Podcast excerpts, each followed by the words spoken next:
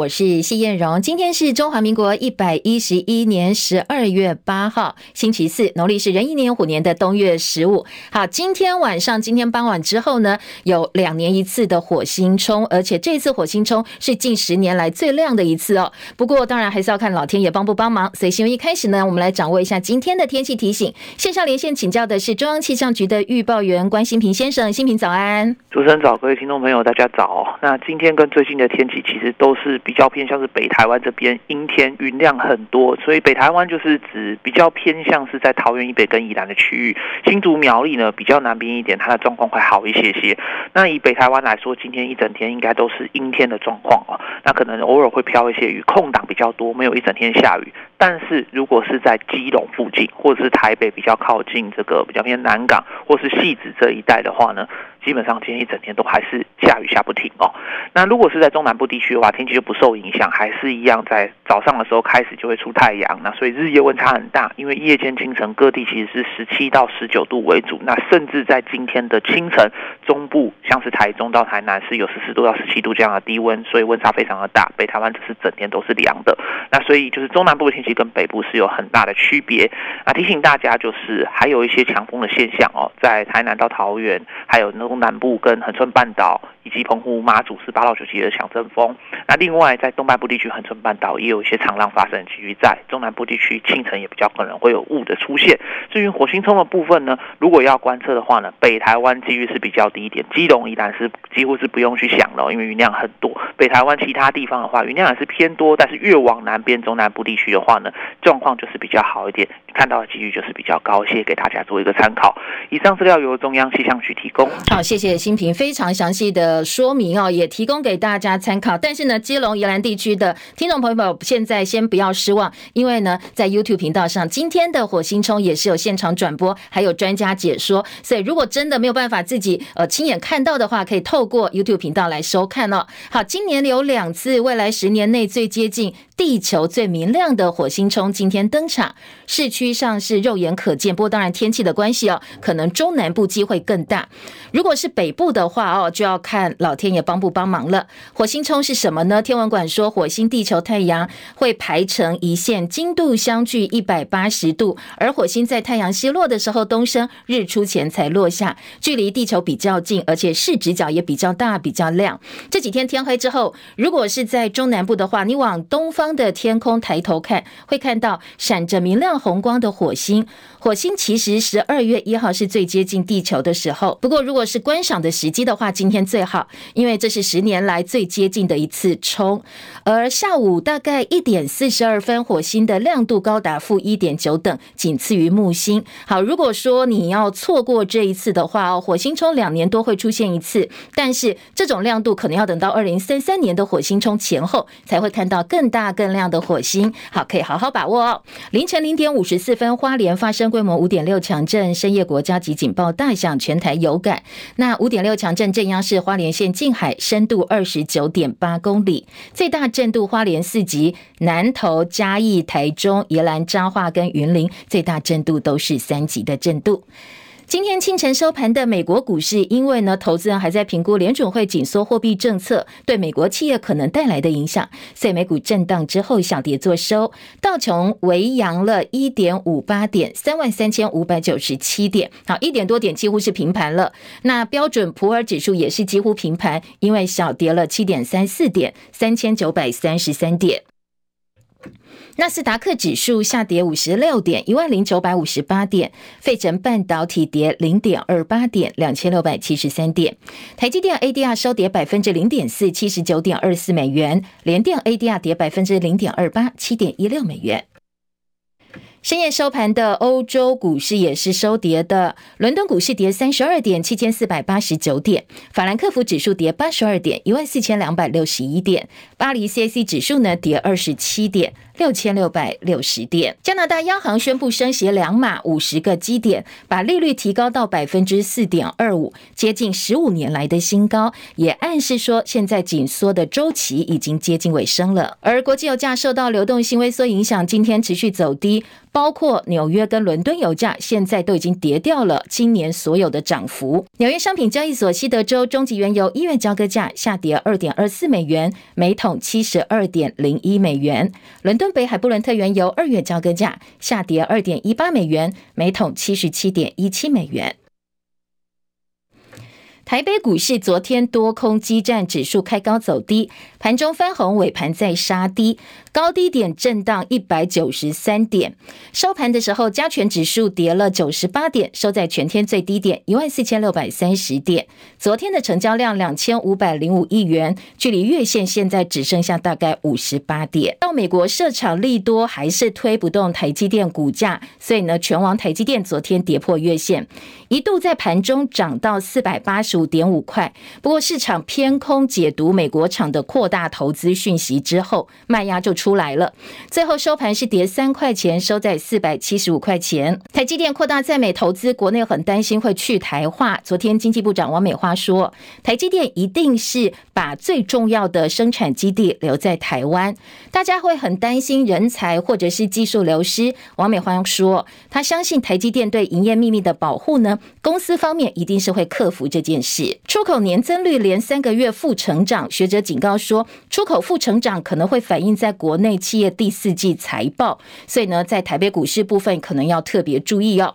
而台币汇率昨天连续两个交易日贬值，收盘收在三十点六六二兑换一美元，贬值二点四分，这是一周以来的新低价位。刚才提到，财政部公布了十一月出口值三百六十一点三亿美金，年减百分之十三点一，出口已经连三黑了。而且呢，衰退幅度是七年来最大的一次。张佳琪的报道。十一月出口三百六十一点三亿美元，规模直降到十九个月来低点，年减百分之十三点一，是二零一六年二月来最大减幅。十一个出口货类全数衰退，不止船产出口表现不理想，科技业更显疲态，是二零一六年五月以来首见更货类衰退的景象。财政部统计处处长蔡美娜表示，全球高通膨及升息压力，终端需求明显萎缩，且中国大陆清零抗疫政策对生产活动形成干扰，他以黯淡无光形容十一月的外贸表现，并宣告出口旺季落空。蔡美娜说：“整个供应链到目前都还是深深陷在库存调整当中，还是没有看到落底的迹象啊。那这也就是进一步会造成我国出口的旺季效应，可以说确定是落空了。”各主要出口市场十一月只剩日本出现正成长，其余都衰退。尤其对中国大陆与香港的出口连四个月下滑，累计跌幅扩大到百分之二十点九，创十年来最大跌幅。蔡美娜预估，十二月我国出口将是年减百分之八到百分之十二，第四季出口会呈现年减百分之七以上，减幅大于主机总处预估的年减百分之三点九。中广记者张佳琪台北报道。好，秘鲁总统卡斯蒂略他宣布暂时解散国会，组一个紧急政府。从七号晚间十点开始到隔天凌晨四点钟，全国宵禁。不过，国会本来他打算在几个小时之后就要针对这位总统卡斯蒂略进行弹劾投票。好，总统企图要解散国会，但是有议员抢先在弹劾审判当中把他投票罢免掉了，所以呢，避免了宪政危机。现在副总统。博卢阿尔特宣誓就任为临时总统。CNN 报道，秘鲁总统卡斯蒂略去年七月就职，遭到国会发动两次弹劾，但是没有成功。而且因为他涉及六起贪污案件遭到调查，除了他自己之外，哦，他的家人跟政治亲信也通通面临贪污的指控。俄罗斯总统普京警告，核战的威胁正在增加，宣称作为防御考虑呢，使用大规模杀伤性武器跟核武器。在此同时，欧盟执委会主席范德莱恩宣布，要透过全新的制裁来加大对俄罗斯的压力。切海伦的报道。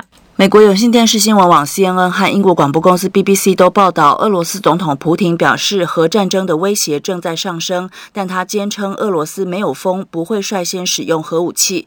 普亭说，他的国家只会使用大规模杀伤性武器来回应攻击。普亭说：“我们没有发疯，我们知道什么是核武器，我们不会像挥舞剃刀一样挥着这种武器到世界各地。”普亭在俄罗斯年度人权理事会会议上还说，乌克兰战争可能是漫长的过过程，西方官员认为，普亭起初计划的是速战速决。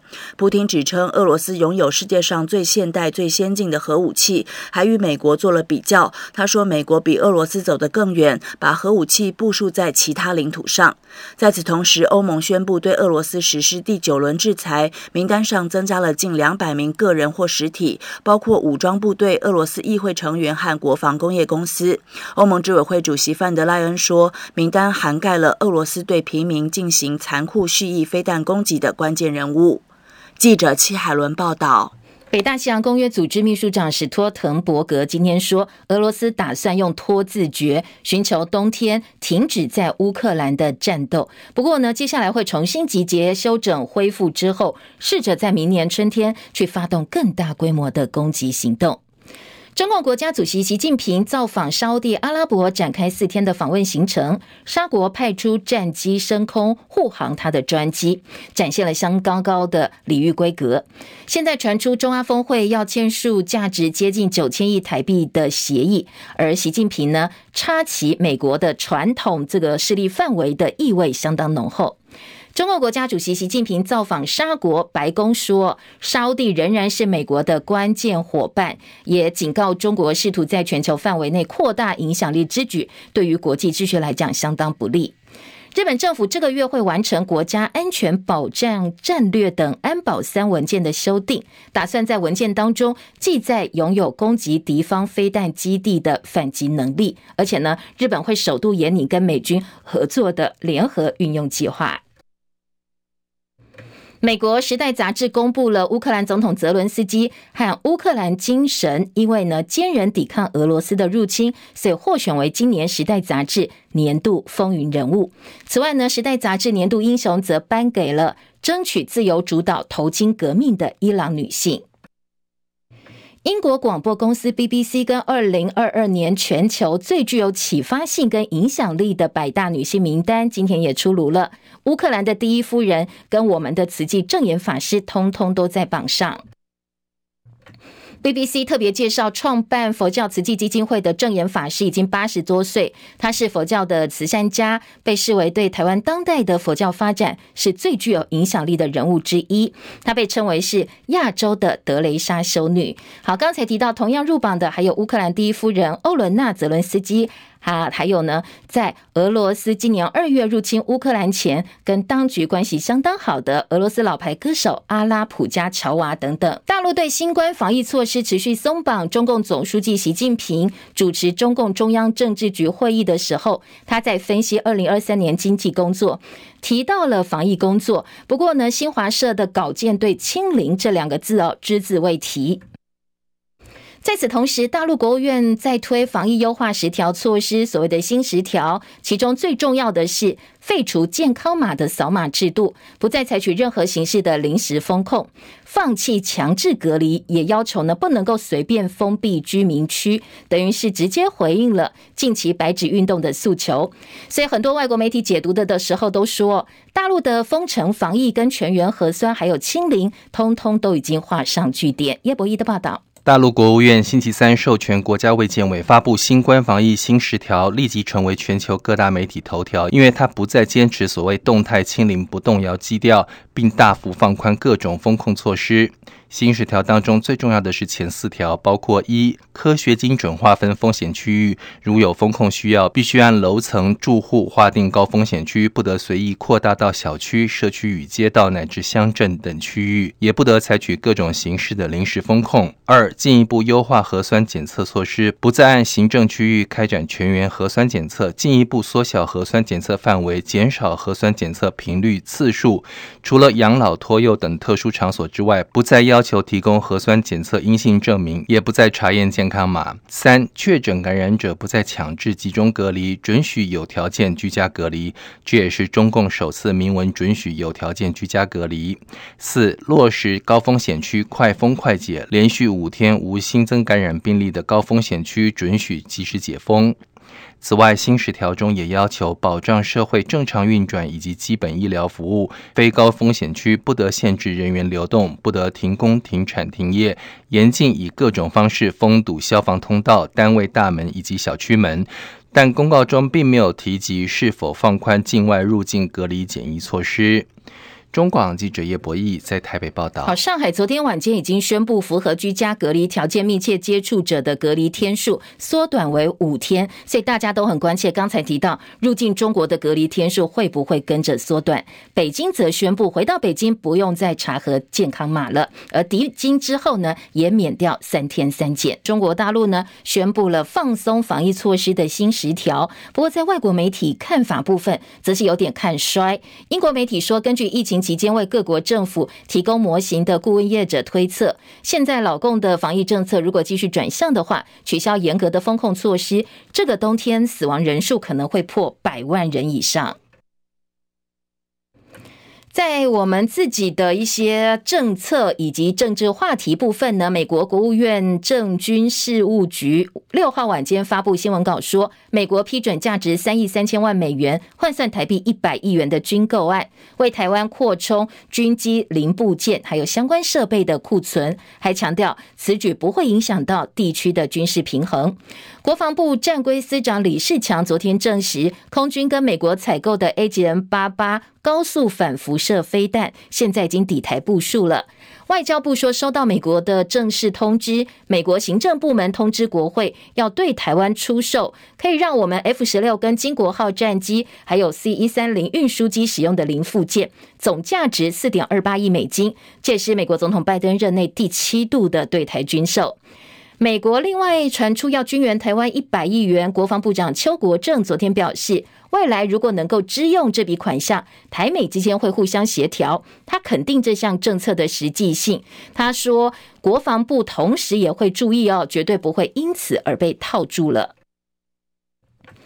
蔡政府恢复征兵、延长兵役政策，什么时候会公布呢？昨天国防部长邱国正在立法院说，已经有初步规划，希望年底前，就是十二月底之前呢，能够对外宣布。到目前啊，概率已经有个初步规划，但因为还没有确定什么时候宣布。呃，我反正就是我们期望在年底之前。我没有讲这个话，什么政策推动不推动，结果我要如何？没有，没有。政务官我们很清楚，我们来是很偶然的，去是必然。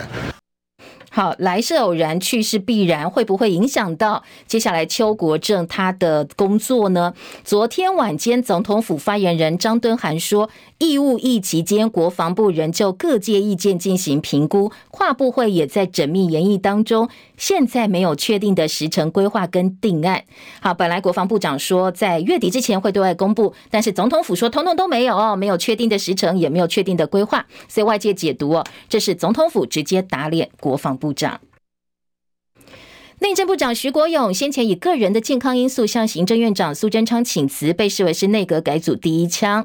徐国勇昨天获得行政院准辞之后，他表示谢谢蔡总统的栽培跟信任，但是没有点名苏贞昌，谢蔡不谢苏，引起各界讨论。而行政院指定由政务次长花敬群来代理内政部长职务。民进党中常会昨天通过新任党主席的补选程序，这个月十二号到十六号要办理党主席的补选登记，明年一月十五号党员投票。而副总统赖清德被视为是选党主席的热门人选之一。不过呢，亲赖人士对媒体的说法还是没有做最后决定。但是现在可能性越来越大了。那另外被点名的还包括了桃园市长郑文灿、民进党正国会领导人林佳龙，呼声也是很高的。昨天另外传出来一个说法是，现在阁揆苏贞昌密会桃园市长郑文灿，邀请他入阁，寻求所谓的派系共治。不过昨天呢、哦，郑文灿否认了这个说法，没有派系共治这样的说法。各方的意见领袖，那其实都会有机会这个交换意见。那最重要是要找出这个败选的原因，那不是找出这个败选的战犯。昨天，民进党的中常会特别移师到嘉义市召开，要帮嘉义市长候选人李俊英拉台。而争取连任的国民党嘉义市长黄敏惠，则是昨天开始请假了，发表向嘉义市民报告的政绩手册，说不能够再退回上任前的民调吊车尾、经济到谷底的状况哦，说希望选民支持他，让他继续好好的做事情。参加台北市立委补选，国民党台北市议员王宏威服务处前天下午接到恐吓电话，歹徒扬言说再提到黑道就开枪。王宏威当天晚间就跟警方报案，昨天进一步公布了录音档。他的对手民进党候选人吴一农呢，在第一时间同样出来谴责暴力。我对着开枪了，我不对你了，哦，我对你了，哦，你是的话，我没有会开枪哦。你那边是哪里？不要问我。他确实是一个，呃，威胁恐吓，我会亲自去报案。我昨天申请了水户，拜托警方啊，能够尽速的能够找到是什么人做的，然后幕后有没有人主使阻止黑道治国。我们谴责任何的暴力行为，那也拜托警方们能够强化王议员竞选办公室附近的安全维护。好，台北市信义警分局昨天晚上说，嫌犯抓到了，在高雄落网，二十四小时之内缉凶严办。警方表示呢，这个蔡姓嫌犯六十六岁，是低收入户，职业是自助餐的厨师，有恐吓前科。而嫌犯对警方的说法是，他不满议员发言内容，所以呢打电话恐吓，现场查扣了行动电话一支等相关的证物。新竹市长当选人高虹安目前正在跟市府进行交接，对于未来的政务官跟副市长、秘书长人选，这几天呢不断征询跟面试。昨天新北市议员当选人卓冠廷爆料说，民众党党主席柯文哲跟高虹安，因为呢柯文哲想要安插人到新竹市政府的人事布局，所以双方吵得很凶哦，发生了激烈的口角。不过昨天柯文哲好生气哦，说造谣一定会提出告诉。我跟高洪汉哪什么地方吵架，或者我差什么人给他？他讲的好像跟真的一样。我给他恶组这种哦，这种这种造谣说谎。我们我想我我这次就决下定决心要告他，我们一定会介绍人给他。那有什么吵架？他开始网军名嘴，我这次就下定决心要告他，拿他记起。而高办昨天晚间也发了声明说，市议员并不是编剧，不应该无中生有。说高虹安绝对没有跟柯文哲因为人事问题发生口角。新市府团队人员呢，一定用人秉持用人为才、市府的福祉优先的原则。再次强调哦，希望呢卓议员不要无中生事编故事。另外，高虹安当选新竹市长之后，屡屡被检举挪用助理费，而且减不到减掉侦办的相关消息，也不断透过媒体释放。昨天柯文哲炮轰说，司法不是国家的政治工具。新竹市那个花了十二亿打两场球就不能用，邱正检察官调查局有没有去查？每天查那个六十万的助理费，司法应该独立，不是国家的政治工具。国民党台北市长当选人蒋万安的市府小内阁也备受关注。昨天蒋万安稍微透了一点口风哦，受访证实说他找高雄市前副市长李四川来担任副市长，也公开肯定李四川的能力。另外传出放弃连任的台北市资深议员陈永德会接任台北市的民政局长，而媒体人罗旺哲呢则担任市府发言人等等。对此，昨天蒋万安说，第一波人士他下周就会正式介绍给大家。再过不到一个月，就要迎接二零二三年全新的一年了。每年在总统府前都会有元旦升旗典礼，邀请知名的高中同学乐仪队旗来表演。不过今年总统府本来想请北一女的乐仪旗队，但是北一女明年初要去参加美国的玫瑰花车大游行表演，所以没有办法出席。总统府改邀集美女中的乐仪旗队，但学校说现在通知准备时间太仓促，他们只能够婉拒。所以现在是没有一间学校校的乐仪旗队能够赶上明年的元旦升旗典礼演出了。过去备受期待的这项传统必出现的表演，今年哦很有可能是看不到了。中国广播公司。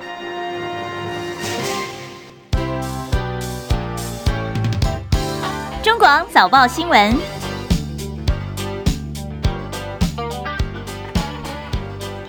今天在留言板上可以踊跃表达您对于今年整年度年度代表字你有什么想法呢？今天联合报头版头条说，呃，根据联合报做的这段时间调查，二零二二年度代表字选出来的是涨价的涨。好，什么东西万物皆涨，只有薪水不涨，所以联合报年度代表字是涨。刚才我们很多的好朋友在留言板上有抄袭的抄啦，诈骗的骗啦，或者是觉得很穷的穷等等，大家有不同的年度代表字，也欢迎大家可以以上 YouTube 频道叶荣早报直播来留下哦，您对于今年年度代表字您的看法跟想法。好，白天随时都可以回到我们的频道上，帮叶荣早报影音档案按赞分享，谢谢大家的帮忙。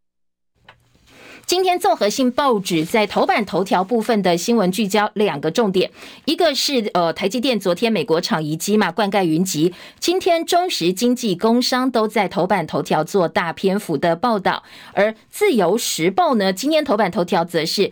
美国拜登政府第七度对台军售哦，军售内容跟金额，今天自由时报在头版用标题以及内文的方式来呈现。中时头版下半版面还有前民进党党主席施明德，他写了一封给台湾各政党领袖的公开信，信中有非常多重点，其中呢相当吸睛的是说要在金马设所谓的和平特区。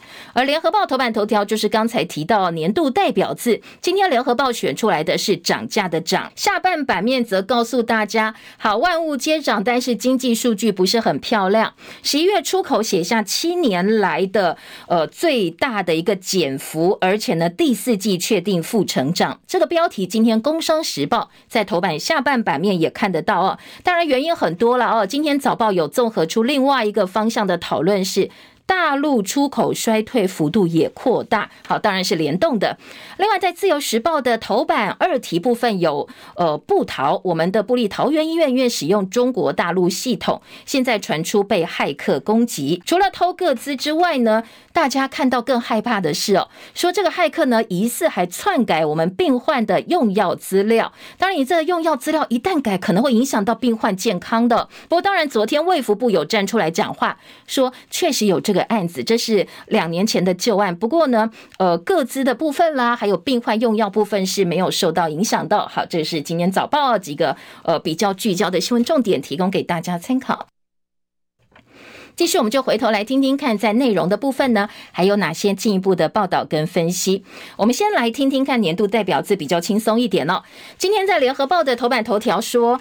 二零二二年度代表字涨一个非常大的红体字在标题上哦。今天的联合报呢，跟呃中国信托文教基金会前阵子共同合作了这一个年度代表字的票选活动，结果涨字在五十五个候选字当中拔头筹，成为今年的年度代表字。一到十名的年度代表字还有涨撑，吃得很撑的撑。诈骗的骗，虚假的假，盼望的望，还有盼望的盼，受困哦，很困难的困，还有这个呃乱象很多的乱，以及呢希望有转机的转，还有虚位的位，这是今天在联合报头版提供给大家的年度代表字的选择。联合报另外整理说，因为论文们发威，成为大家关心的话题、讨论的焦点，所以很多的网友在代表字大选前敲网期待抄袭的抄能够登上年度代表字。不过呢，因为没有人推荐，所以呢，这个抄袭的抄其实并没有被列入选择的。不过，包括第三名的骗、第四名的假，以及第十名的虚伪的伪、第十一名的凹，以及呢第十八名剽窃的剽，被认为可能都跟论文案是有关系的。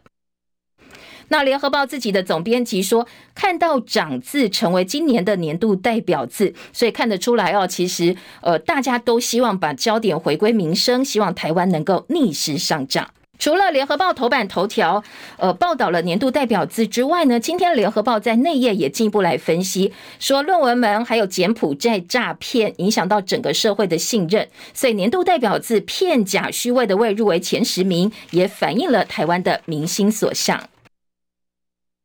除了今天联合报有年度代表字，因为岁末年终了，所以关于什么呃百大人物啦、十大人物啦，或者是其他 Google 关键字也分别出炉了。今天工商时报在内页的五版呢，就有今年 Google 关键字一九二二，我们的防疫专线拿下了冠军。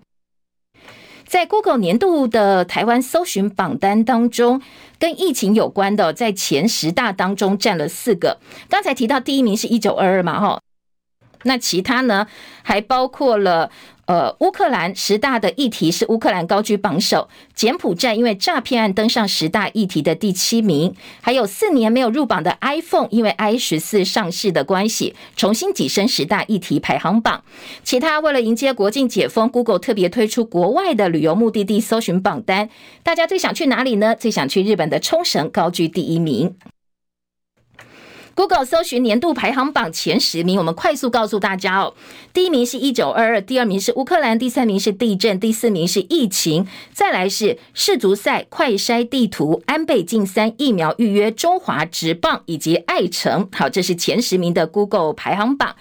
而牛津的年度代表字也出来了，叫做“躺平模式”，呃，是 Goblin Mode，这个是躺平模式，用超过三十一万票击败了元宇宙，成为英国牛津字典二零二二的年度代表字。什么叫躺平模式呢？可能很多年轻人知道，什么事都躺平哦，代表的是慵懒、邋遢以及拒绝回应社会的期待。好，这是今天《工商时报》的报道。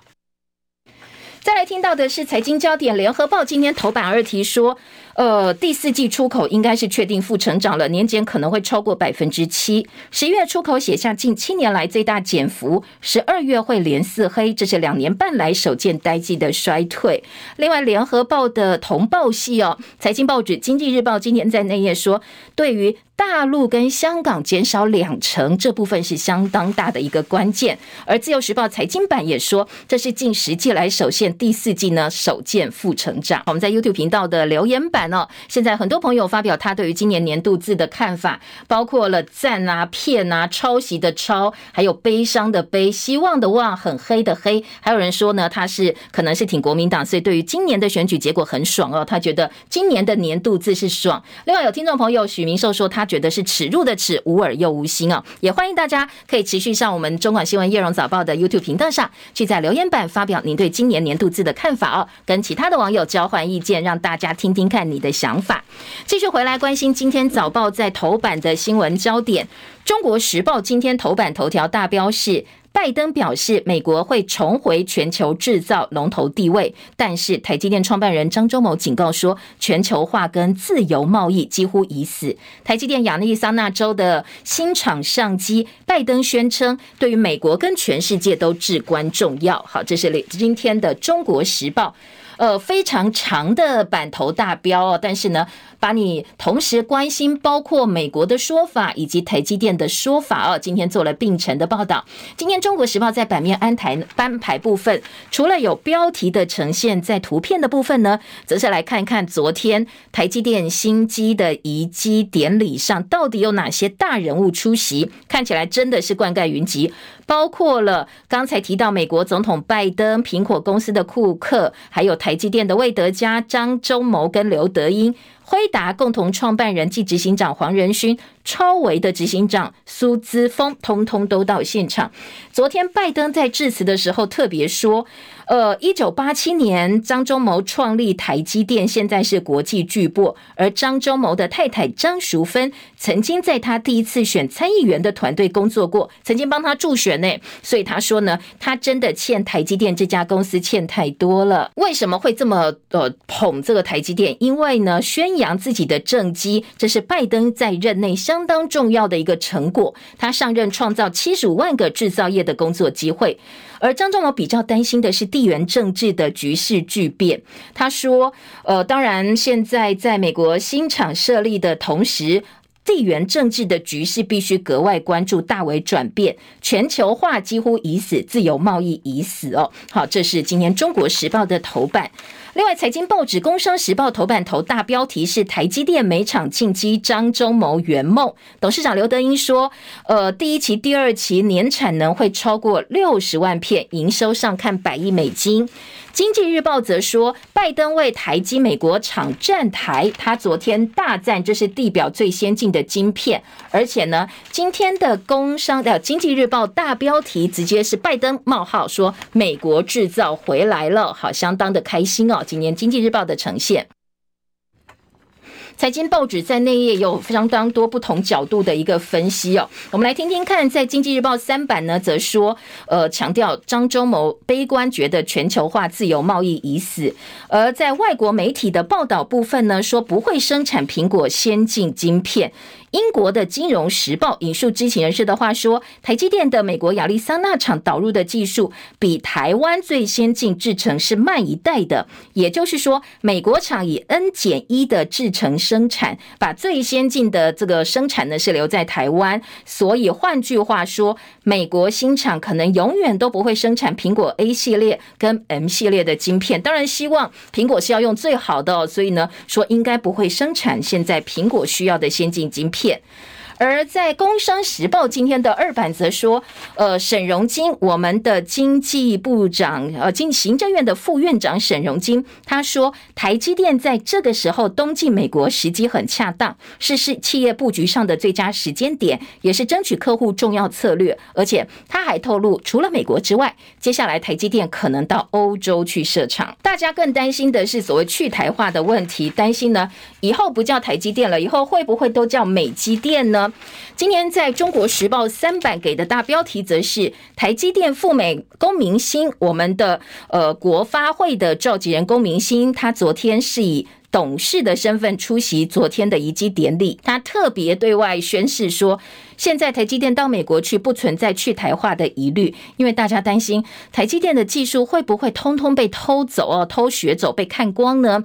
王美花说，台积电自己保密做得很好啦，长期以来都没有问题哦，所以不必担心。美国设厂不算好消息，所以呢，外资写不出利多报告。陆行之知名的半导体分析师在脸书提出疑问，说台积电。现金股利增加已经没有办法设想，现在只能靠巴菲特加持了。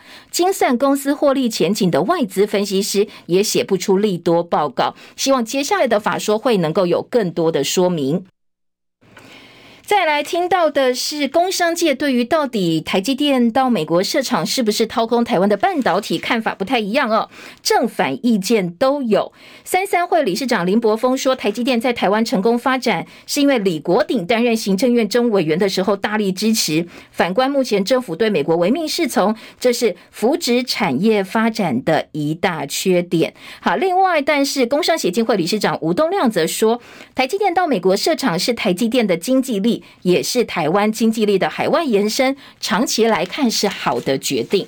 而在《工商时报》今天的三版呢，则是呃，接下来半导体的游戏规则可能会大大改变，因为呢，台积电成功推进美国制造进程之后，更多的供应链就会回到美国去哦。所以对于整个业界来讲，当然美国制造回来了，对业界产生的影响相当的巨大。这是各个报纸针对台积电到美国投资的风潮啦，或者是话题讨论哦，做的不同面向的报道，我们一并提供给大家做参考。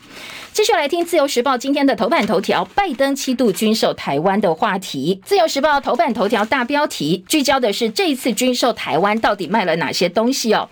美国国防部在美东时间六号晚间宣布，要就总金额四点二八亿美金，大概一百三十亿台币的航材零附件对台军售。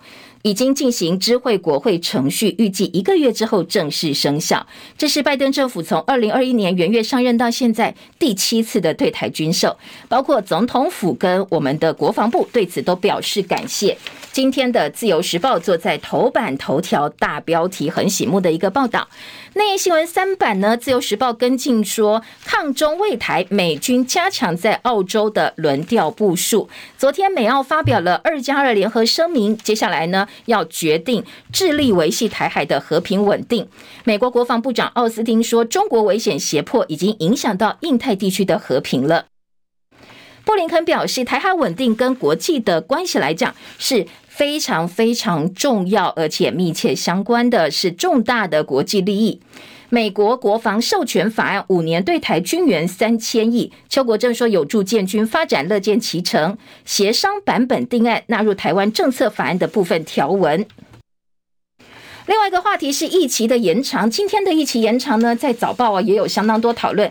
联合报做到二版版头，说疫情延长，总统府说没有确定时程。不过稍早呢，国防部长邱国正倒是说，希望年底前能够对外公布，但是先决的条件是整个程序要走完。所以到底疫情延长的整个政策目前的趋向是如何呢？今天早报啊有说。总统府跟我们的这个行呃国防部目前呢，似乎对外的说法并没有这么的一致。此外呢，今天在呃自由时报的报道当中，另外提到跨部会还在缜密研议当中。虽然国防部说，呃，如果你晚一点宣布，又要再延后一年哦，所以希望月底前能够对外公布。但是显然行政院跟总统府并没有支持这个说法。并延长月底前公告吗？总统府打脸国防部长邱国正强调，选完已经没有疑虑了。现在推动兵役延长到紧锣密鼓阶段，但是总统府冷回说还在研议当中。记者吕昭荣的特稿说，疫情政策摇摇摆摆，把外界搞得一头雾水哦。好，中国时报。再来听到的是，呃，今天在早报当中有提到中时头版二题是施明德的公开信，念给大家听哦。民进党前主席施明德发表给各政党领袖公开信，希望促进海峡两岸迈向永久和平。避战不挑衅是台湾对全世界和平的义务。好，施明德发表的台湾人给台湾各政党领袖的公开信，提出建构金门马祖和平特区，还有警军的主张。警察跟军人这两个字，警军强调避战是义务，也说呢，这不是软弱，这是智慧之举。也是迈向海峡两岸永久和平的一小步。他说，设金马和平特区是台湾向中国跟国际社会递出七十年来最具象、最诚挚的橄榄枝。警军是让台湾人成为一只刺猬，让世界知道我们愿意为自由而战。好，他建议金马撤军，拔掉点燃引信的呃战火的引信。他说，两件保卫国家安全能够立刻做到的是，一个是刚才提到成立金马和平特区，最容易擦枪走火的地方，不在台湾国际呃美国台湾关系法承诺的范围。一旦开打，台湾救不了金马，金马保护不了台湾。所以呢，他建议直接从金马撤军，让金马成为非军事区，拔掉最容易点燃战火的引。性对中国全面避战。另外一个建议是全民皆兵，全民皆警军，战时领导民兵。台湾人必须要先自救，才能够求助。无事敌之不来，是无有以待之哦。所以他草拟了一个条例，他说呢，民进党跟党团，这不是你们选举抗中保台的口号，而是更实际的一个做法。今天《中国时报》把他的公开信，呃，相当程度还原了，在今天的头版介绍给大家。另外，再来听到其他的新闻重点呢？《自由时报》在头版的中间版面说，大漏洞，不逃医院用中国系统被害，被曝危害病患安全。院方特别强调没有各自外泄。今天《自由时报》说是被植入恶意程式，所以报警追查了。今天的内页新闻自由说，裴洛西来台湾的时候，骇客横行，我们的医院每天被网攻数十万次。接下来，校园进抖音跟小红书，教育部斟酌考量，已经要求公部门不能够使用大陆的相关软体。中时今天另外一个角度切说，好，网络论坛今年出现了一则兜售两千三百万笔台湾人个资的贴文，宣称资料来自内政部的全国资讯网，包括赖清德、顾立雄、王美花的户籍资料都被拿去卖了。今天的自由时报说，哎，害中国系统使用了就被骇客入侵。但是昨天这两千三百万笔个资被盗卖，蓝英说：“那你政府在哪里？对骇客入侵你的数位部门似乎是束手无策哦，完全没有办法。”好，这是今天的《中国时报》还说，抖音出现国军假账号，不逃被害，差点害了民众的性命安全。选举的检讨，《联合报》今天在四四版说。滥用国家机器，绿营普败选三部曲，府院党大军压境，选民教训民进党。因为呢，失衡的国家机器变成全党打一人，不对称的战争，很多这个民众是看不下去的。相同版面还有绿营立委叫陈明通求人得人，自动请辞国安局长。除了蓝白叫陈明通下台之外，在论文门不断延烧的情况之下，正国会立委陈欧珀也表示，希望陈明仁能够求人得人，自己下台吧。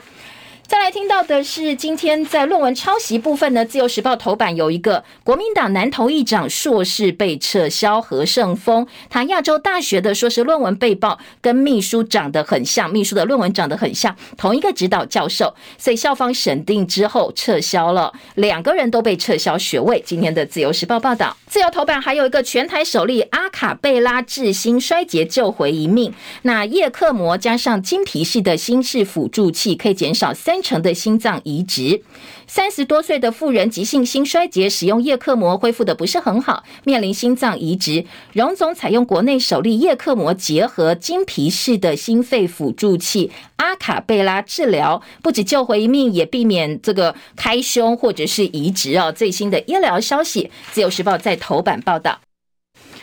政治焦点，《中国时报》说，民进党主席的补选赖清德参选的机会大。还有呢，呃，在《旺报》部分则报道，大陆的防疫新十条，轻症无症状居家隔离，到公共场所搭大众运输工具不用再查核核酸证明跟健康码了。而且呢，这一次呃，官方没有再强调清零了。好，这是《旺报》今天的头版头条。世足十六强赛已经打完了，明天晚间开始要进入八强的半准决赛，克罗埃西亚对上巴西，荷兰对上阿根廷。而本届世界杯的亚特拉斯雄狮摩洛哥有二十位球员在欧洲五大联赛踢球，凭借非常强悍的防守，保持了四败不战的呃不败四战不败的战绩。所以在记者陈凯的分析当中说，这是第一次在穆斯林国度举办世界杯，阿拉伯足球的希望。继续来听听看他的分析报道。西班牙跟摩洛哥隔着直布罗陀海峡相望，历史错综纠葛不断。信奉回教的摩尔人曾经统治现今西班牙南部的安达鲁西亚省超过七百年，而摩洛哥在一九五六年脱离法国独立后，长期以低于市价的价格卖天然气给西班牙。